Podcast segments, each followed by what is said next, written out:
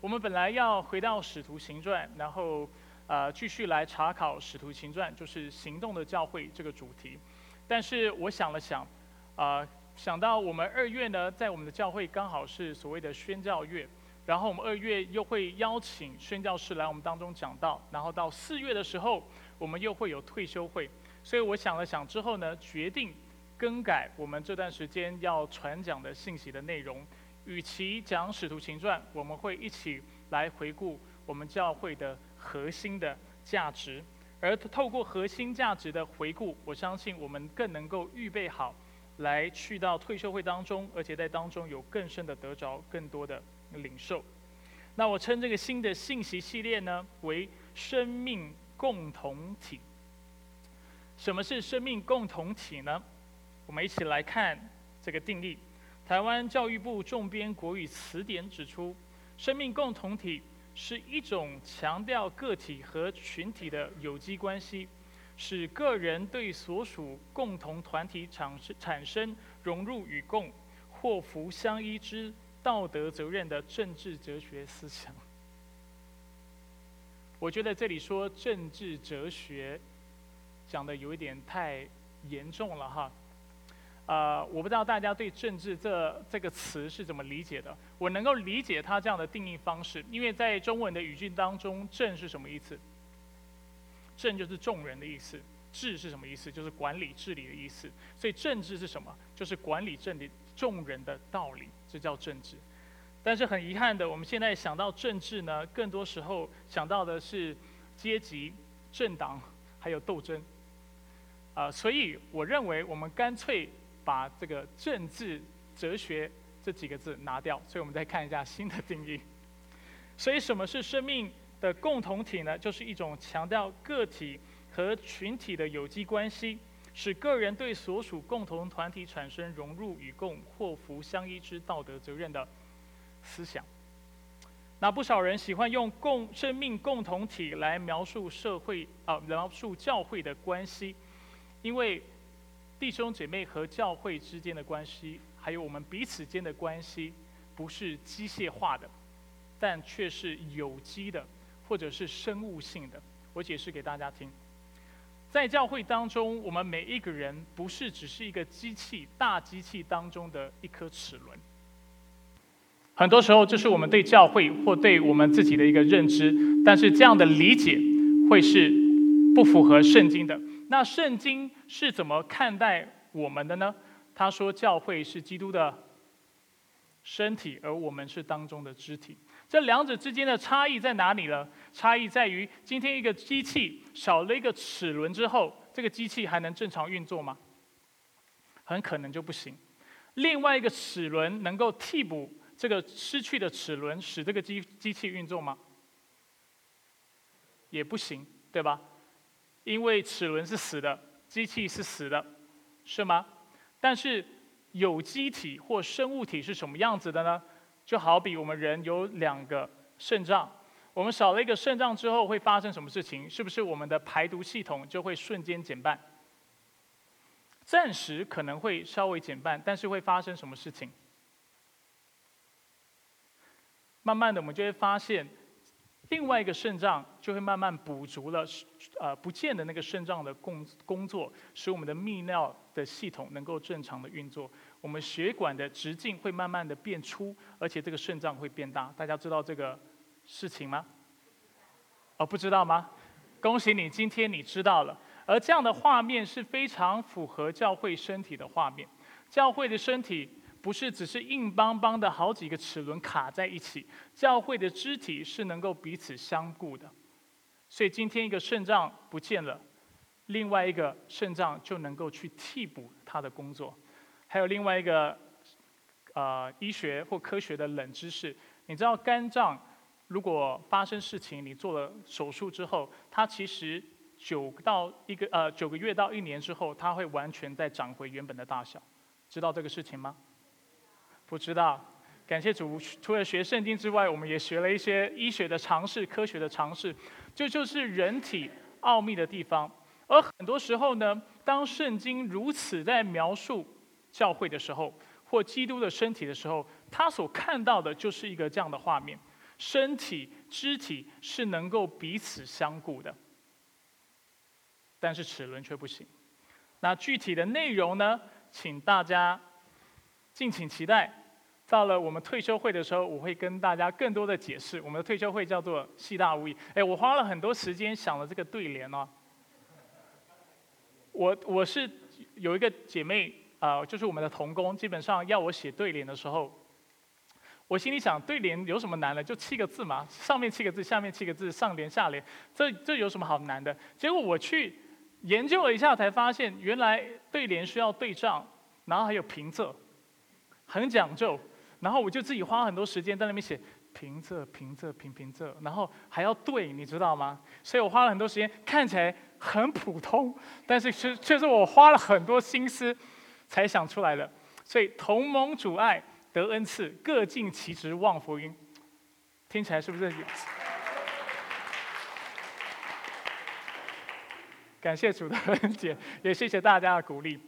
横批细大无遗，一个都不能少。所以，请大家期待我们的退休会，在当中我们又会有很多的学习，而且我们会学到非常多同工跟团队之间搭配的道理。那除了我们是生命的共同体之外呢？除此之外，我们之间的关系也是荣辱与共，而且祸福相依。我很喜欢这个概念，这也是圣经所教导的。今天，当一个教会、一个身体有一个肢体是生病了。或者是是啊受损的，其实这整个身体都受到影响。相对的，今天如果一个肢体是强盛的，这个身体就因为这个肢体，因为你的心脏，因为你的肾脏，因为你的肝脏、内脏是强盛的缘故，这个身体就能够得到强盛，能够发挥它应该有的功能。细大无疑是这么一回事，讲到生命共同体也是这么一回事。我们要强调的是什么？强调的就是在主里，我们每一个人真的都非常重要，都是不能缺少的。我们不只是齿轮，我们更是肢体，而且我们要彼此的来相顾。那作为一个健康的身体，我们除了彼此间应该要我有所谓的生物性的关系或有机的关系之外，我们也会共享同样的 DNA，或者是用更直接的方式表达。就是我们会有同样的核心价值，在焦点基督教会，我们有几个核心价值。不知道的话，偷偷打开你的周报，我请招待偷偷的把一个夹页插在里面，让你知道我们教核心价值有哪些。总共有几个？总共有六个核心价值，而在这段时间，我就会重复这六个核心价值。那这六个核心价值呢？某种程度的确是让我们的教会跟其他的教会会稍微的不一样。但是我我认为呢，这六个核心价值其实所凸显的，不是不只是我个人对教会意向，更是啊，更是反映了圣经的教导。当我要开创这个中文堂的时候，啊，我在神的面前就祷告，而且一直不断的思想，我希望这个教会成为一个什么样的教会。所以我就把圣经当中所有的教导。大概就浓缩成这六个主题。我们看有哪六个主题？第一个是他的福音，讲到是上帝的福音；第二个他的荣耀，讲到是上帝的荣耀；第三他的话语；第四他的形象；第五他的教会；第六他的宣教。总总言而之，这个教会不是我的，也不只是你们的，这个教会更是上帝的。所以我们的行事为人、施工的做法、待人处事的方式。等等，都应该反映圣经自己的教导跟上帝的启示。阿门。那与其呢，我知道我以前传讲过这个信息系列，呃，应该说不是传讲过这个信息系列，我讲过这六个核心价值。但是过去呢，我为大家呃，就是解释这六个核心价值的方式是借由定义来让大家明白，对不对？比如说，我会让大大家知道什么是福音，福音的内容是什么，什么叫做信福音等等。这类的内容，这次呢，在我们的信息系列当中，我决定换个方式，让大家来认识这六个价值。与其用界定的方式、定义的方式，我决定用故事的方式，就是用圣经当中的比喻，还有圣经当中所记载的记件、呃事件，来帮助大家明白这六个核心价值。所以我们今天的主题是福音 DNA。其实我们也可以称今天的主题是他的福音。但是因为我以前已经讲过他的福音，所以我只好改掉我的讲到的抬头，把它改成是福音的 DNA。那好不好？我们先回到圣经，我会先为大家解释展开今天圣经的内容，之后我们才会来探讨这段经文跟我们教会的 DNA、福音的 DNA 之间有什么样的关联。所以我们一起翻到马可福音的第十章，我们是从第十七节。要看到二十七节，十七到二十七节。十七节一开始，他是这么说：“他说，耶稣刚上路的时候，耶稣从哪里上路啊？不知道，没关系，这就是我要考你的缘故。然后顺便教大家怎么圣经。当我们不知道的时候，我们就可以往前翻十章。”第一节怎么说？他说，当时耶稣在犹太的境内，约旦河的东边，所以我们知道他是从哪里出发，要去哪里呢？圣经总是要看上下文，上文看完之后看下文。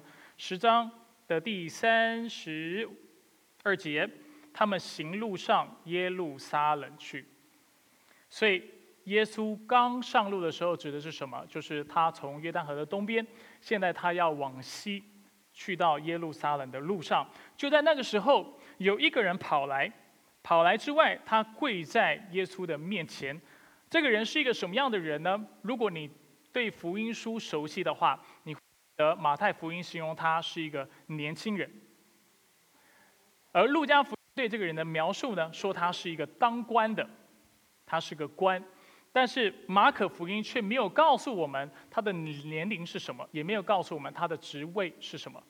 在解经或读圣经的这个过程当中，这样的一个看见跟观察很重要。为什么马可没有讲或特描述他的阶级或他的年龄？原因就在于这不是这段经文的重点。马可让你关注的、留意的。是他跟耶稣对话的内容，还有他的反应，这才是这段经文最重要的。所以你可以不知道他是当官的，你也可以不知道他是年轻人，这都无所谓。我们看到这个年轻人跪在耶稣的面前，他是非常的诚恳。他说：“善良的老师，我该做什么事才能承受永生呢？”一方面，他称耶稣是善良的；另外一方面，我们从他的。话语当中，我们看到这个人对永生的理解是什么？他认为永生不是白白得来的，但却要怎么样？靠做些什么事才能够得到？那耶稣有直接回应他吗？有直接给他答案吗？没有。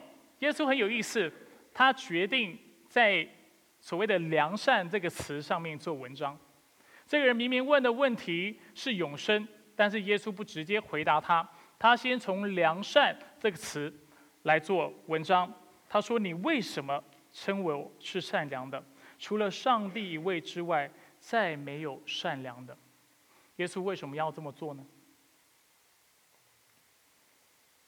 一方面，他有可能怀疑这个人说他是善良的老师是在说谄媚的话，因为这个人素来也跟耶稣不相识。对不对？他也不是耶稣的门徒，也没有花时间跟耶稣相处。他顶多是从远处看过耶稣行过神迹奇事，然后听过耶稣所做的教导。他竟然靠着这样的判断就能说耶稣是善良的老师，这是第一个非常诡异的地方。第二，耶稣为什么要在“善良”这个词大做文章呢？因为善良在圣经当中是用来形容谁的？是用来形容上帝的。那耶稣非常纳闷，你怎么会用善良这个词来形容我？你怎么用上帝的属性来形容一个人？如果今天我说你是荣耀的、圣洁的、完美的，你会怎么看待这个事情？你觉得我所说的话是真的反映你的状态吗？你是完全荣耀的吗？不是。你是完全圣洁的吗？也不是，对吧？你是完美的吗？不是，其实我在用这些词的时候，我已经降低了这些描述或者这些形容词的标准。同样的，当这个人来到耶稣的面前，虽然非常有诚意，跪在耶稣的面前，但是他却在用词上面降低了上帝的标准。他说：“良善的老师。”我想耶稣心里想：“你称我良善，称我为良善，那请问你，你是把我当上帝看待吗？如果不是的话，你又凭什么称我为良善？你的动机是什么？你的心态是什么？”你这么做是在降低上帝的标准。当然，耶稣会有这样的一个回应，也是因为其实我们很快的会看到这个人，或者是这个青年人或这个官，他的确在很多的观念上面是降低上帝的标准的。在告诉他，除了上帝一位之外，在没有良善的之后，耶稣接着说：“诫命你是知道的。”不可杀人，不可奸淫，不可偷盗，不可作假见证，不可亏负人，当孝敬父母。耶稣很明显的从十诫当中列了十诫里面的内容，让这个人来反省自己的生命。但是就像我说的，这个人啊，他不只是把上帝良善的标准降低了，他也把上帝的律法降低了。我们怎么看得出来？因为他对耶稣说：“老师。”这一切我从小都遵守了，不止我遵守了。第一，这一切我都遵守了。第二，我从小在我有道德分辨能力、有道德责任的时候，我就已经完全遵守了上帝的诫命。你觉得有可能吗？嗯，看你怎么看。从法利赛人的标准，当时律法师的标准来看是有可能的。呃，如果最近你有在追踪牧师很辛苦分享的领修内容的话，你会知道当时的法利赛人跟犹太人有一个非常大的问题，就在于他们很多时候他们只注重律法的表面，却没有注却不去留意律法背后的意思。很多时候，他们以为我只要不去触犯这些法律，我不杀人，我不奸淫，我不偷盗，我不做假见证，就代表我是个艺人。但是他从来没有花时间去思考，上帝是带着什么样的心态，他的心意是什么，使他会启示这些的律法。他们不去窥探上帝心里面的想法，他们不去思想，不去默想。但是他们就只看字面，所以就认为我是一个正直的人，我是一个守法的人。所以面对这样的自信，耶稣并没有苛责他，苛责他，反而爱他，怜悯他。耶稣没有放弃他，他反而是用一个非常有挑战的方式，把上帝的心意揭示给这个人明白。耶稣说：“你还缺少一件。”去变卖所有的，分给穷人，就必有财宝在天上，然后来跟从我。耶稣这句话非常耐人寻味哈。耶稣说：“你还缺少几件事情？一件。”然后他接下来讲了几个命令或几个动词，几个要求。他说：“你还少一件。”然后他列了三个要求。你要变卖所有的，你要分给穷人，然后你要跟从我，耶稣啊，你到底是要我做一件事情还是三件事情？我缺的是一件，还是缺的是三件？那我们要怎么理解耶稣在说的这个话呢？我们需要先退一步来思考，耶稣当时列出诫命的时候，他列出了哪些的诫命？我们再看一次这些诫命，十章十九节。耶稣说：“诫命你是知道的，不可杀人，不可奸淫，不可偷盗，不可做假见证，不可亏负人，当孝敬父母。”大家仔细想想，而且看一下这些的诫命，有没有哪里有点奇怪？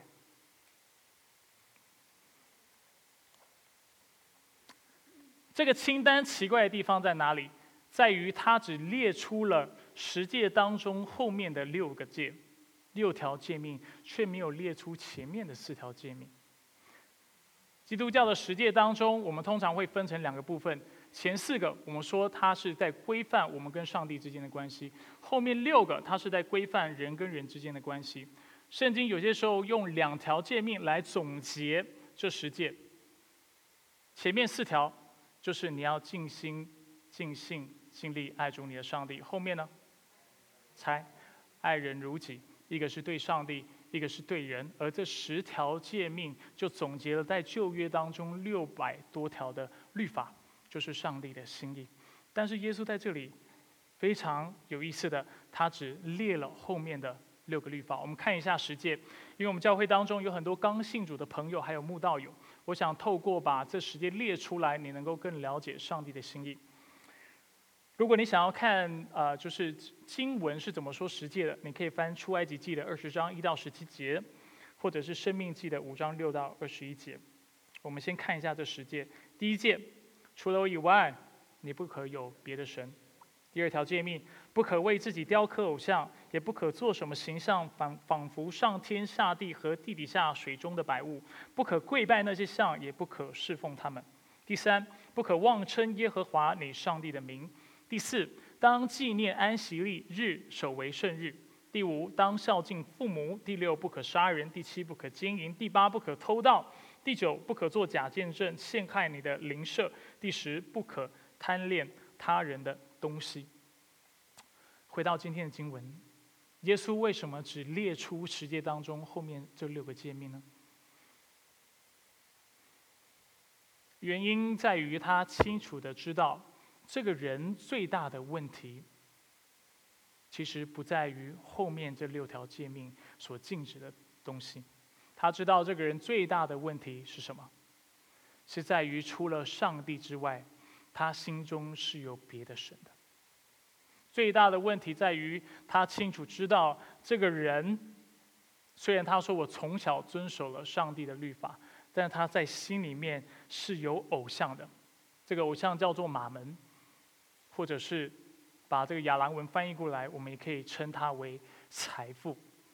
他所真正敬拜的、真正依靠的、他的盼望的来源、安全感的来源，并非在于上帝的身上，却在于他自己的。财富上面，所以当耶稣给了他这个命令，说你要变卖一切，分给穷人，然后来跟从我的时候，二十二节怎么说？他听见这话，脸就变了色，忧忧愁愁的走了，因为他的产业非常的多。但是我不想给大家一个错觉，让大家觉得这个人其实他不遵守的是尽心尽性尽力爱主这个诫命而已。其实他也无法彻底的做到爱人如己。当你仔细看耶稣给他挑战的给他的挑战的时候，你会看到，除了耶稣要拆掉他心中的偶像之外，耶稣给他很清楚的一条吩咐是什么？你要把你变卖的一切干嘛？给穷人，除了除非你今天在上帝的面前，偶像真的完全被拆除，不然你是不可能慷慨的去爱人的。所以，我们常在信仰当中，或者是在讲台教导当中，我会跟弟兄姐妹说：，无法爱上帝的人是不可能爱人的，因为你的爱人一定会有折扣，因为你是出于私欲跟从自己为出发点的缘故，所以你的爱。都是有条件的，而且往往是不慷慨的。换句话说，这个人的问题在哪里？只是不爱神吗？不是，他也不爱人。虽然他口里说这一切的话，我从小都遵守了，但是事实上，他是完全没有遵守上帝的诫命。当上帝说不可偷盗。不可杀人，不可奸淫，不可做假见证的时候，其实耶稣的心意、上帝的心意是什么？我要你慷慨的去爱人，不是吗？但是这个人有学有学会爱人的功夫吗？没有，他只顾及己身的安全，他只顾及自己来到上帝面前，能够坦荡坦荡荡的跟上帝说：“你要我不去做的，我都没有做。”但是，是否他从心里面爱神爱人？答案是否定的。这个人问耶稣：“善良的老师，我该做什么事才能承受永生？”耶稣的答案是：“你还缺少一件。缺少哪一件？想象一下，你会明白的。今天假设你是这个人，你非常的富有，然后耶稣告诉你干嘛？叫你变卖一切，分给穷人。请问你剩下什么东西？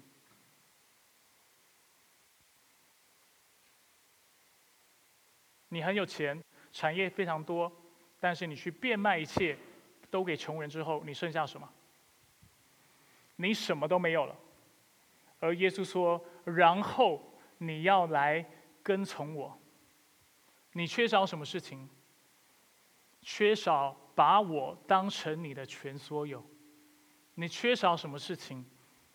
你缺少的就是我，就是耶稣基督。”所以，当耶稣跟他说“你要你还缺少一件”的时候，他说到的不是这一连串的动作或行为，他说的是你所缺少的，就是那位真正能够救你、帮助你的耶稣。不过，这个故事还没结束。耶稣其实还没有完全的回答这个人的问题。这个人的问题是什么？良善或善良的老师，我要做什么才能够承受永生？耶稣看了周围，对门徒说：“有钱财的人进上帝的国是何等的难。”我们看到门徒对耶稣的话非常的惊奇。为什么惊奇？因为在犹太人的思想，包括我们华人的思想当中，有钱人是被上帝祝福的。因为你被祝福，所以你有钱。所以大家听到有钱财的人要进天国、上帝的国是很难的，大家就觉得。他们不是被神祝福的吗？为什么会这么说呢？耶稣没有正面回答，他反而进一步的提升了有钱人能够进天国的难度。他对他们说：“孩子们，要进上帝的国是何等的难呢？骆驼穿过针眼，比财主进上帝的国还容易呢。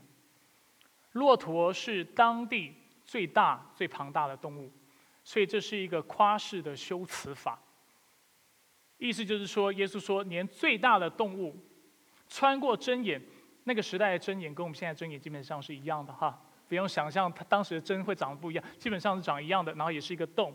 他说，最大的动物穿过这针眼，都比有钱人要进天国，要得着永生。都还要容易很多。如果骆驼穿进针眼已经是不可能的事情，那就代表有钱人要信主得永生的可能性是什么？所谓的不可能中的不可能，绝对不可能，毫无希望。很明显的，门徒们听懂了耶稣的意思，所以他们更是惊讶了。他们彼此问：“那这样谁能得救呢？”耶稣看着他们。回答他们说：“在人不能，在上帝却不然，因为在上帝怎么样？凡事都人。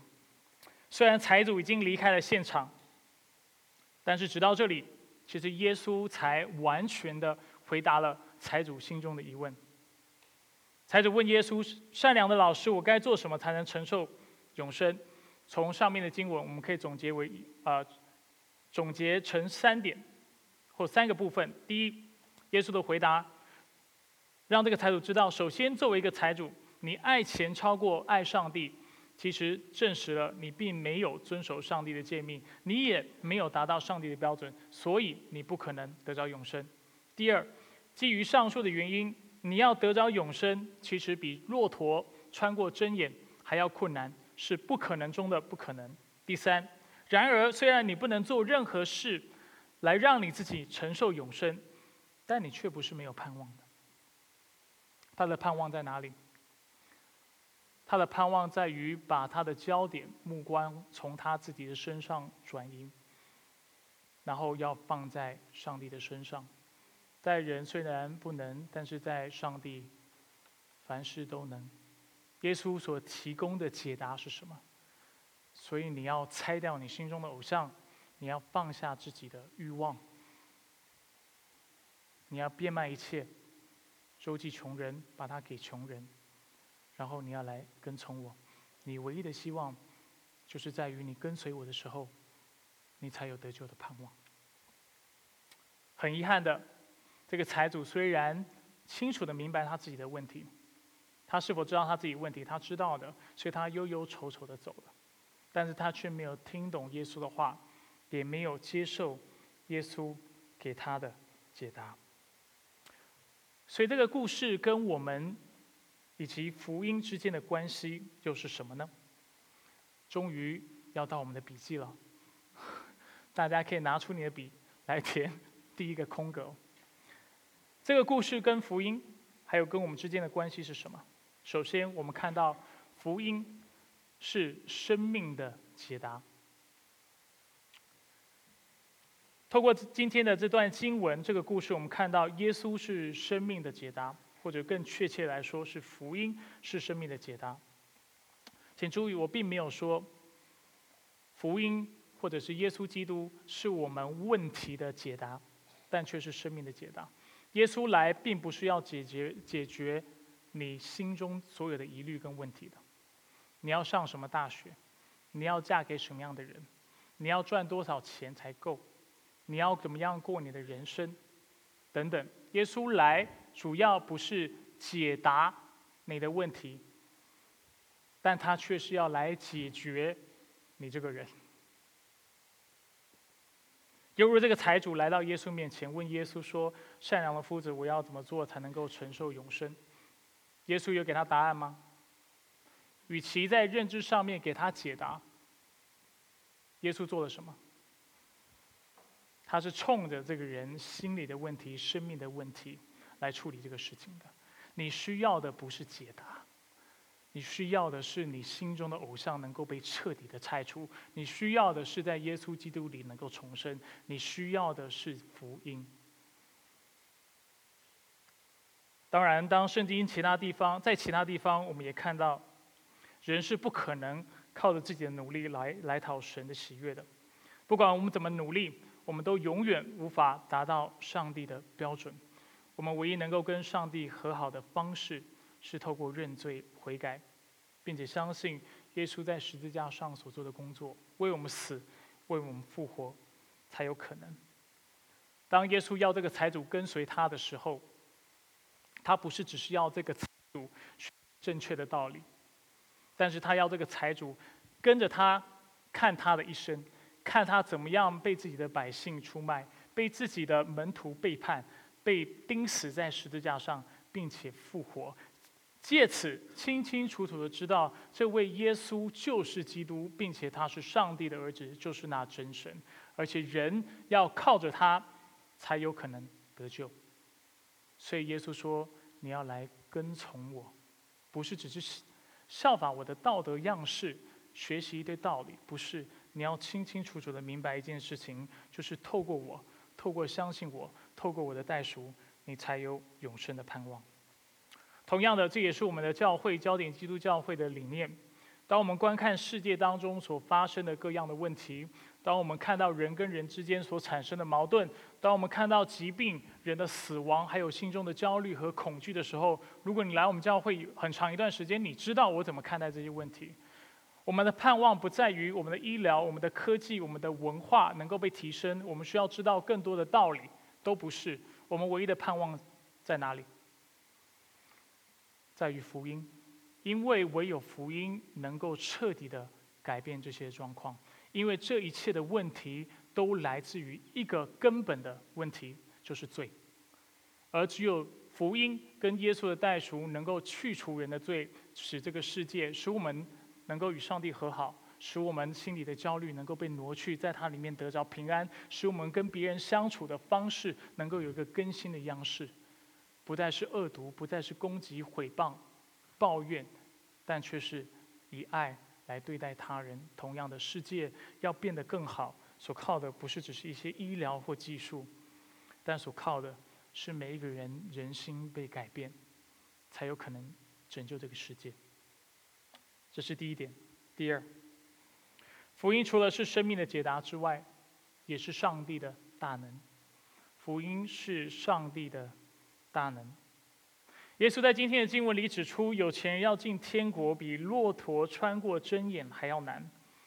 所以我们看到门徒非常惊讶的私下议论：这样谁能得救呢？耶稣清楚的回答：在人不能，在上帝却不然，因为在上帝凡事都能。如果这位财主希望把他的救恩寄托在自己的身上，那很明显的，并且很遗憾的，他永远都不可能得救。唯有当他将他的目光转向上帝的时候，他才有得救的希望。罗马书一章十六节也这么说：“我不以福音为我不以福音为耻，福音怎么样？本是上帝的大能，要救一切相信的。一个人是否能得得救，从来都不是一个人靠着自己的作为能够赚取的事情。得救从旧约到新约一直以来。”都是上帝的作为。诗篇第三第三篇第八节说：“救恩属于耶和华。”你要什么时候得救？谁能够得救？你要怎么样得救？全部都是在于上帝。没有什么是我们能能够做的，一切都在于上帝的大能。在焦点基督教会，我们不只相信得救所需要的、所需要依靠的是上帝的大能，我们更相信一个人的生命。是否能够昌盛、能够成长、能够结出仁义的果子，其实也都是在于上帝的恩典和能力。所以得救是这么一回事，在教会当中服侍是这么一回事，在教会外也是这么一回事。基督徒不是只有在信主的时候相信福音、依靠上帝，不是。基督徒的定义就是在于一生跟随耶稣基督，不是吗？所以我们一生都需要来依靠上帝的恩典。当然，我知道你心中会有一个问题，我其实也很多次的在讲台当中解答：我们如何得着上帝的恩典？我们如何行才能够依靠上帝？希望当你听到我这个问题的时候，你心中是有个答案的。我们如何得着上帝恩典？在改革中神学里面有一个概念叫做恩典的途径，听过吗？如何得着上帝的恩典？就是透过上帝所赐的恩典的途径，圣礼。所以每次在洗礼、每次在波饼领圣餐的时候，我常常提醒弟兄姐妹：你要相信上帝的同在，在他所赐、所设立的圣礼当中。所以，当你在领受饼和杯的时候，你不是只是在吃吃饼干，或者是在喝葡萄汁。你却是相信上帝就与我们同在，并且他能够帮助我们。除此之外，怎么样依靠上帝能够领受恩典呢？容许我用属灵八股的话回复你：就是读经、祷告、参加聚会、有团契的生活。很多时候，我们把这些的途径或方式当成律法、当成要求、当成义务，然后我们非常每次要做这些事情都感到非常的愁苦。我们有没有义务要做这些事情？我必须说有的。约翰福音很清楚说，那爱我的就是怎么样，有我的诫命并且遵守的。你不读经，你不祷告，你不去落实上帝的话语，你没有资格说你爱他。容许我说的那么直接。那爱他的人，就是有上帝的律法，并且去执行的。同样的，你今天怎么领受上帝的恩典？在你非常灰心的时候、气馁的时候，甚至想要放弃你的信仰、觉得没有盼望的时候，在苦难当中的时候，你怎么领受上帝的恩典？仇敌要你怎么做？他要你开始效法世界，他想要你开始倚靠自己，他想要你去想这个信仰根本没有用，不如靠我自己比较踏实。但是上帝的心意是什么？越是这样的情况，你越要知道怎么样来到他施恩宝座前。怎么来？很空泛吗？没有，透过圣礼，透过读经，透过聆听上帝的话语，明白上帝的话语，去落实他的话语。透过跟上帝讲话、沟通、祷告，透过跟圣徒一起敬拜，听透过听弟兄姐妹的见证。还有他们怎么样经历上帝？只有这样，你才有可能去经历上帝的恩典。过去我辅导年轻人，很多时候年轻人是很情绪化的，甚至很多长辈也是很情绪化的。容许我这么说，不要对号入座哈。很多时候，当我们情绪来的时候，我们说我不想聚会，就不去了；或者是教会伤害我，我不去了；我跌倒了，我不去了。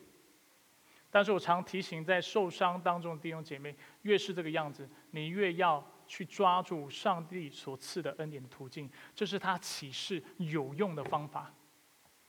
你不要想什么都不做，不祷告，不读经，不去聚会，不去领圣餐，你能够经历上帝的恩典。上帝很清楚跟你说：“你要我的恩典，我方法都给你了，但是你却一个都不想遵守，因为你 don't feel like it，因为你情绪上你不想这么做。”求主赦免我们。恩典的途径是明显的，方法就在于。依靠上帝的自己的话语，他自己的能力。诗篇第十八篇一到三节说：“耶和华我的力量啊，我爱你。耶和华是我的岩石，我的山寨，我的救主，我的上帝，我的磐石，我所投靠的。他是我的盾牌，是拯救我的脚，是我的碉堡。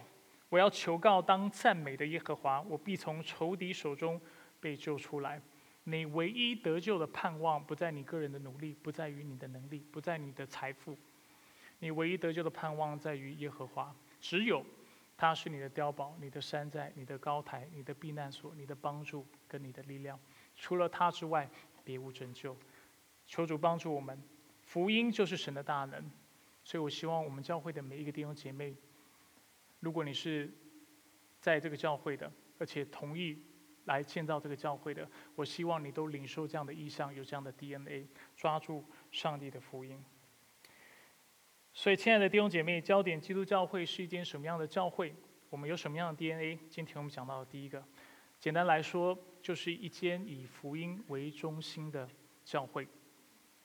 福音的 DNA，在我们创会的时候，我在奠基文件里是这么写的，我们一起来看。当我说到他的福音，你可以打开你手中的夹页。福音是基督耶稣来到世上为要拯救罪人的好消息。焦点基督教会是一个以福音为中心的教会，福音使人得救，也使生命成长，都是凭着上帝的大能与恩典。基督徒应当倚靠上帝，而非个人意志、智慧和力量，并借由上帝所赐恩典的途径来亲近他。如圣礼、灵修、祷告、与众圣徒一同敬拜和彼此服侍的肢体生活。焦点基督教会也相信福音显明上帝的爱，促使我们关怀周围的人群以及自身所处的环境。因此，福音最终不仅带来生命的改变，也将带来万物与世界的更新。盼望上帝的福音成为每一个人的 DNA，也盼望上帝。透过我们的教会，把基督耶稣来到世上为要拯救罪人的大好消息带给更多的人。我们一起来祷告。所以主，我们来到你面前，主感谢你，让我们有这样的机会，透过我们的信息，透过这个信息系列，重新来复习我们教会的 DNA，重新来复习我们教会的核心价值。主，但愿这些核心价值不是只是一些的观念。但却是从你的话语而来，也使我们愿意去相信落实这些的价值的时候，主使我们与你的生命连结，得着从你那里所赐的恩典。